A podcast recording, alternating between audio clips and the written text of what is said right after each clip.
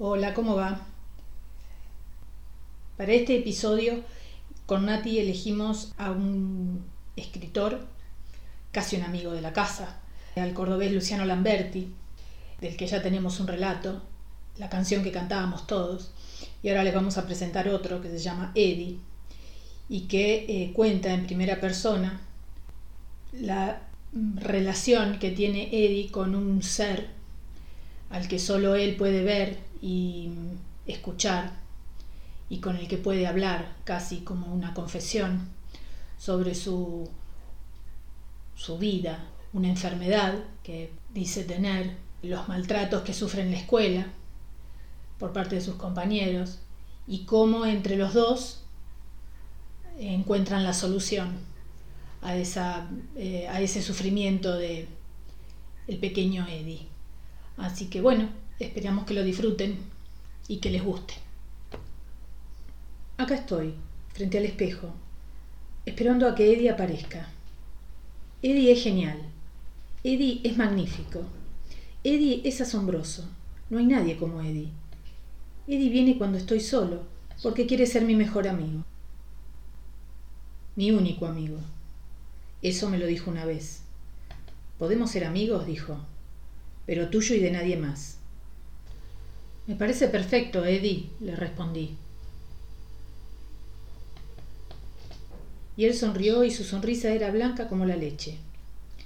Eddie tiene pantalones cortos, camisa, corbata y el pelo blanco. Yo hablo con él a la tarde, cuando mamá va a la misa de siete y la casa queda a oscuras. Me paro frente al espejo del ropero y lo llamo. Eddie, vení. Y él se acerca al espejo caminando raro. Pero no es un espejo, el espejo. Es otra cosa. Es un espejo adosado a la puerta del ropero de mi tía Catalina, pero no lo es. Parece, pero no es. Se lo pregunté a Eddie y me dijo, sí, muy bien, has adivinado. No es un espejo. Tiene ribetes dorados y una esquina carcomida por la negrura. Lo tenía la tía en su habitación y cuando ella se murió lo subieron a la mía. Yo esa noche me puse mi gorro de lana y me paré frente al espejo y enseguida me di cuenta de que no era un espejo. Adentro estaba Eddie. Vine un día caminando desde el fondo de mi pieza, como si estuviera lejísimos, y me dijo, Hola. Al principio me dio miedo. Tenía el tamaño de un chico, pero cara de viejo. Con el tiempo me di cuenta de que era bueno. Hay gente buena y mala, y Eddie es bueno me comprende, me escucha. Entonces se transformó en mi mejor amigo y yo era feliz. Se lo iba a decir a mamá, pero es un secreto, y si lo digo, Eddie deja de visitarme. Él hizo que lo prometiera, y yo dije, te lo prometo, Eddie. Ahora lo estoy esperando. Es temprano, todavía no amanece. Hace un frío de locos y tengo la gorra puesta. Es martes. Tengo el uniforme azul del colegio y tu raspe los zapatos negros del colegio Iturraspe y la corbata azul del colegio Iturraspe. Me puse colonia. Es martes, pero no cualquier martes. Es un martes especial. Un martes que la gente va a recordar por mucho tiempo. Mamá está en su pieza roncando. Ella no lo entendería. Ella habla con la Virgen, baila con Jesús en el pecho. Ella duerme con el televisor prendido, se queda dormida mirando a Tinelli. Y una vez me contó que el fantasma de papá se le mete en la cama, que la toca, que le babea la oreja. Ella tiene el pelo largo y canoso, reza mucho, junta las manos y le pide a la Virgen para que me ayude a no quedarme dormido en cualquier parte. Yo me quedo dormido en cualquier parte y cuando me despierto me entero que hice algo feo. Mamá me hace rezar. Yo cierro los ojos y rezo porque se mueran todos los chicos del segundo año del turno mañana de la escuela Iturraspe. Ruego a Santa María, Madre de Dios, a los ángeles, a los arcángeles, que todos los chicos del primer año de la escuela Iturraspe se mueran retorcidos y con la lengua negra afuera de la boca. Vos no sos una persona, me dijo Eddie. Sos un ángel. Un ángel. Eso es, me dijo Eddie. Sos un ángel. No te podés andar mezclando con la gente común. Sos perfecto, dijo Eddie. Yo no podía decirle a nadie que era un ángel, pero desde ese día estaba feliz. No me importaba que me dijeran loquito, enfermo, pajero, alzado. No me importara que se rieran de mí, ni que me acusaran de tirarme pedos en el medio de la clase, ni que me ensuciaran la carpeta de semen, ni que me robaran la plata que mi mamá me escondía en la mochila para poder comprarme mi coca y mi pebete de jamón y queso en el recreo de las diez y diez. No me importaba nada, y andaba feliz hasta que Eddie me dijo que debía mostrarles. ¿Qué tengo que mostrarles, Eddie? Tus alas, dijo él. Tienen que verte como sos. Ahora podés convertirte. Tu padre murió para que puedas convertirte. Papá se murió y lo quemaron, y mamá lo tiene en una urna y reza por él. Reza para que se porte bien en el cielo y no se tome el vino de la comunión. Eddie dice que lo vio una vez. Estaba sentado frente a una ventana que daba a una pared de ladrillos y lloraba. Eddie dice que no sabe por qué, a muchas cosas de Eddie no las entiendo.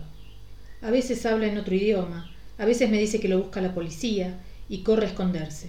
A veces llora también, porque sufre una enfermedad de los huesos. Yo sufro una enfermedad de la cabeza. Me apago y me prendo. En la fiesta de cumpleaños de Laurita Minuja, me quedé dormido y cuando me desperté estaba meado y cagado. Las chicas gritaban.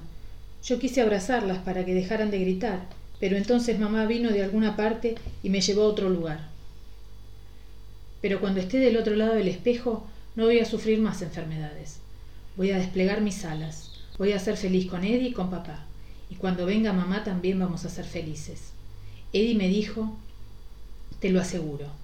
Te aseguro que tu sonrisa será blanca y todos vamos a ser felices. Entonces me enseñó el lugar donde papá guardaba la caja de zapatos. Yo abrí la caja y levanté la pistola y dije, no es una pistola. Parece una pistola, pero no lo es. Es una espada. Es una espada de fuego con la que el ángel se revela. Es la custodia del jardín donde está el árbol del bien y del mal. En unas horas, cuando sean las nueve y el profesor de lengua esté dando clases, voy a ponerme mi gorra, la que me convierte en el ángel, voy a sacar el arma y voy a recitarles las palabras que los harán creer y si no creen con las palabras, creerán con los hechos. Alguien grita. Los otros se levantan y corren. El profesor se esconde detrás del escritorio. Algunos intentan salir por la puerta, pero es estrecha, como el camino de los que se mantienen puros. Me acerco a José, veo sus ojos enloquecidos. Le digo, que no suceda que la luz que hay en vos sea tiniebla y blam. Me acerco a Laurita, siempre perfecta, con el pelo bien arreglado y su boca llena de veneno, le digo, que el Señor te lleve a perseverar, blam blam. Me acerco a Fernando, que llora y niega con la cabeza, le digo, bienaventurado el que haya la sabiduría, blam blam blam. Me acerco al profesor, me espera de rodillas, Eddie sonriendo a su lado. Te doy mi perdón, le digo, blam blam blam blam. No debo tener miedo, falta poco.